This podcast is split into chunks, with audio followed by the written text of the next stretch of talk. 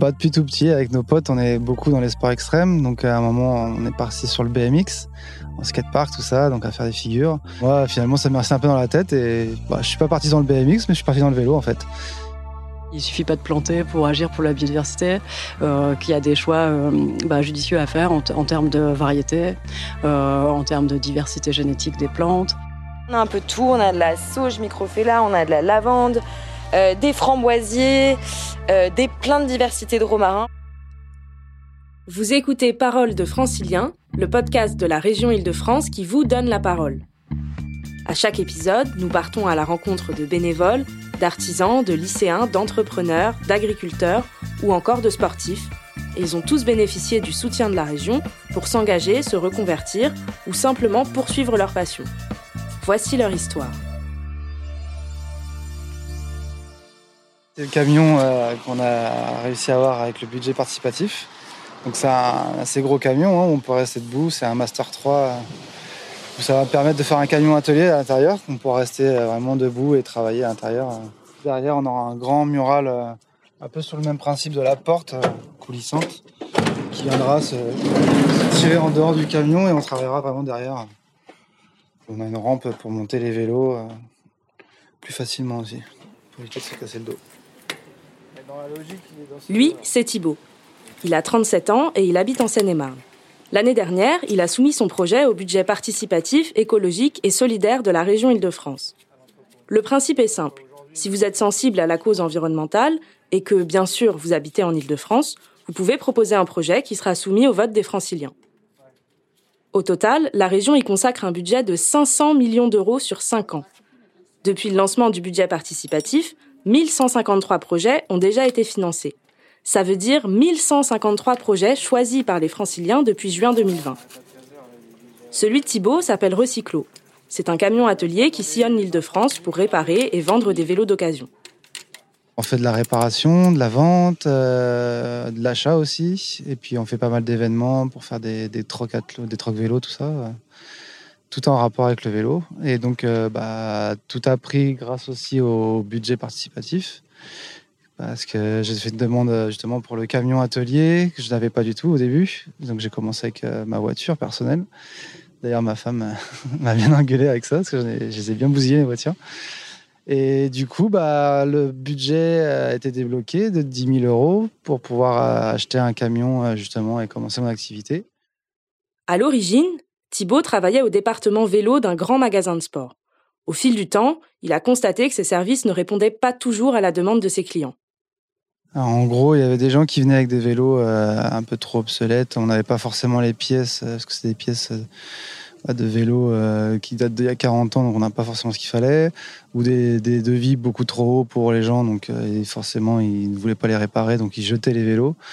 des gens comme des petites dames qui venaient me voir en disant bah moi mon vélo c'est un vélo électrique j'arrive pas à le mettre dans ma voiture donc je peux même pas vous l'amener pour le faire réparer donc tout ça, c'était des trucs euh, où je me suis dit, bah, faut que j'aille euh, justement voir les gens chez eux et leur permettre de pouvoir réparer euh, des trucs à moindre coût, avec des pièces que moi je peux récupérer sur d'autres vélos, et puis à domicile directement, quoi.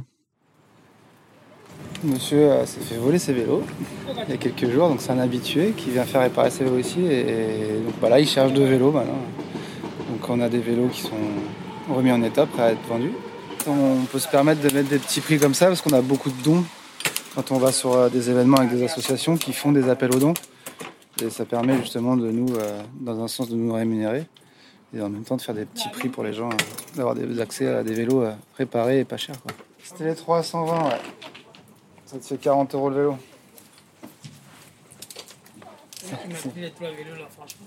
Hein? Ouais, bah oui, bah ça après, t'as pas de chance. Hein. Je suis beaucoup dans le recyclage, donc je vais faire de la seconde vie. J'en ai marre de voir les gens acheter du neuf alors qu'on peut remettre des, choses d'aplomb pour que ça reparte sur une seconde vie. Donc voilà, l'idée à la base, c'était d'acheter des lots de vélos qui allaient être mettre à la déchetterie et les retaper à moindre coût et les revendre à moindre coût. Voilà, pour refaire un, cycle pour de nouvelles personnes en fait. Recycler, c'est la base des gestes éco-responsables. Mais il y a aussi plein d'autres initiatives autour du développement durable que la région souhaite soutenir à travers le budget participatif. Au total, il y a six thématiques dans lesquelles vos projets peuvent s'inscrire. Le vélo et les mobilités propres, comme le projet de Thibault, mais aussi l'alimentation, l'économie circulaire, les énergies renouvelables, la santé environnementale et la biodiversité et les espaces verts. C'est dans cette catégorie que s'inscrit le projet d'Amélie, cofondatrice de Pépin Productions. Pépin Productions, c'est une association qui est née il y a six ans.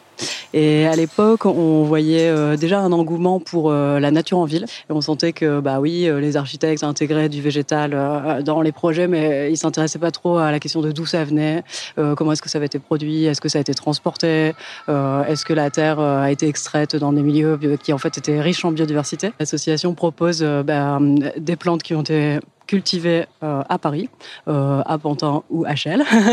Donc euh, voilà, cultivé localement. Donc c'est l'objet de la pépinière de quartier.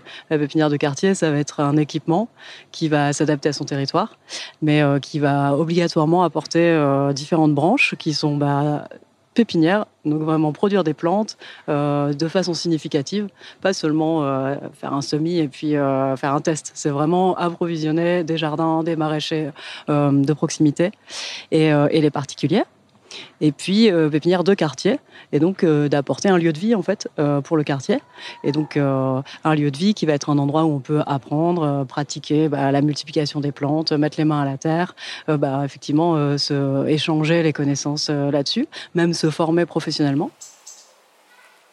En gros, ce que fait Amélie, c'est qu'elle va chercher des graines sauvages ou des graines paysannes en Île-de-France. Elle les bichonne le temps que la graine donne ses premières pousses, et puis elle les revend à des professionnels ou des particuliers ou elle les distribue dans le cadre d'actions pédagogiques ou associatives.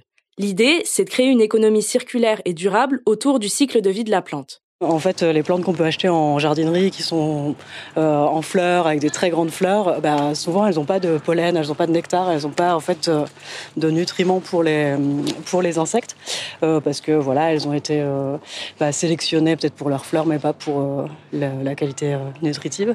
Et puis, et puis souvent c'est des clones aussi. Euh, et, donc elles ont été euh, bouturées, clonées euh, bah, de façon industrielle.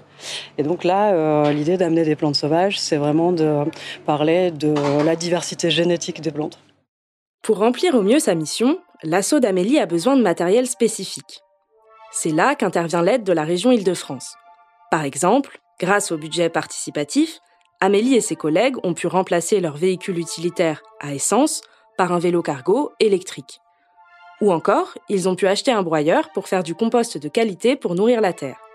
Pépin Production a participé à l'appel à projet euh, euh, du budget participatif euh, écologique d'Île-de-France. Et euh, on a trouvé ça intéressant parce que, en fait, ça permet bah, de, de soutenir les investissements qui vont nous permettre de mieux agir et de faire les bons choix pour la biodiversité. Bah, par exemple, un des projets qu'on a soumis, bah, c'est l'équipement en broyeur. Donc euh, bah, ça c'est pour ici la pépinière Chanzy.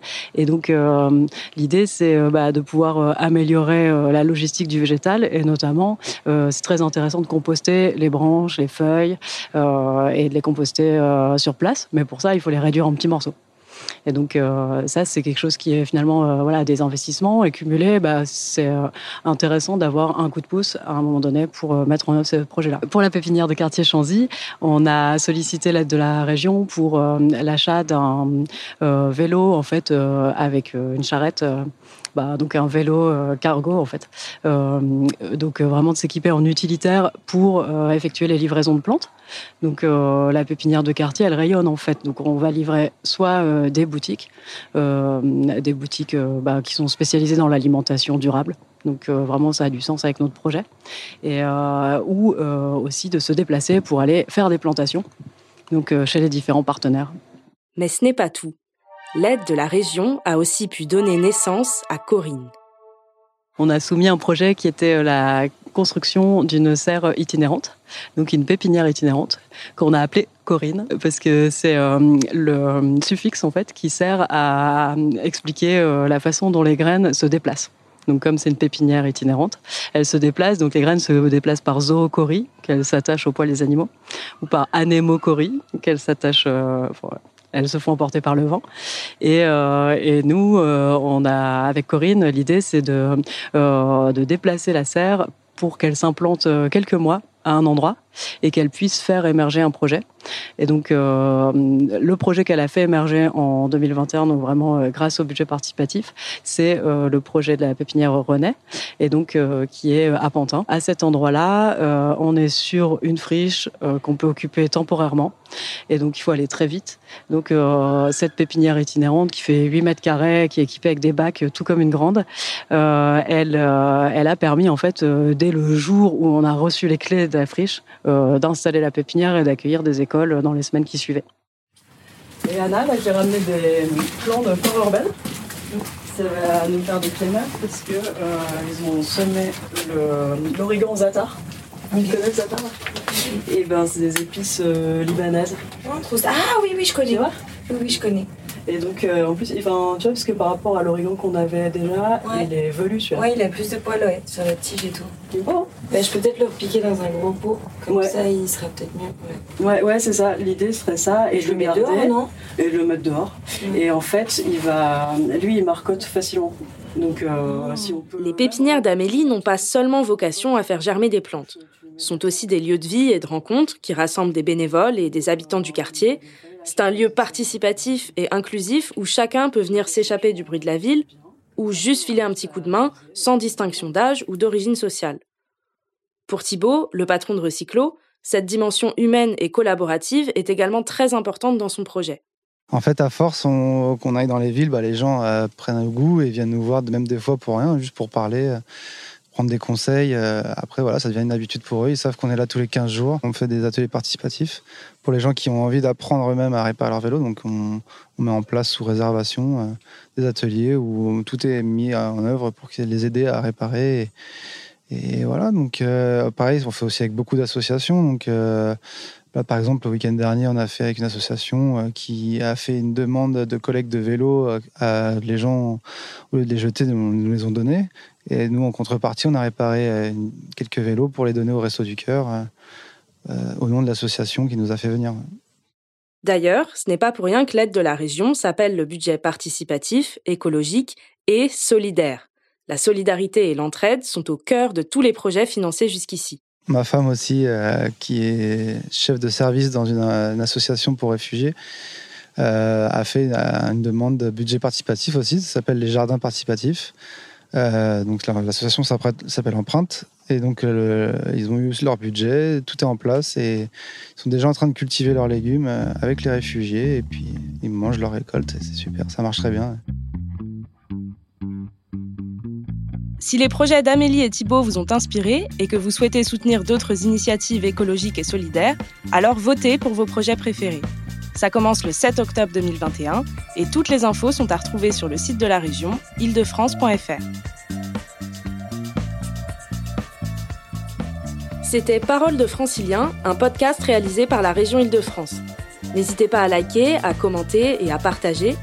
Merci à Thibaut et Amélie pour leur témoignage et leur engagement et à très vite pour de nouvelles paroles de Francilien.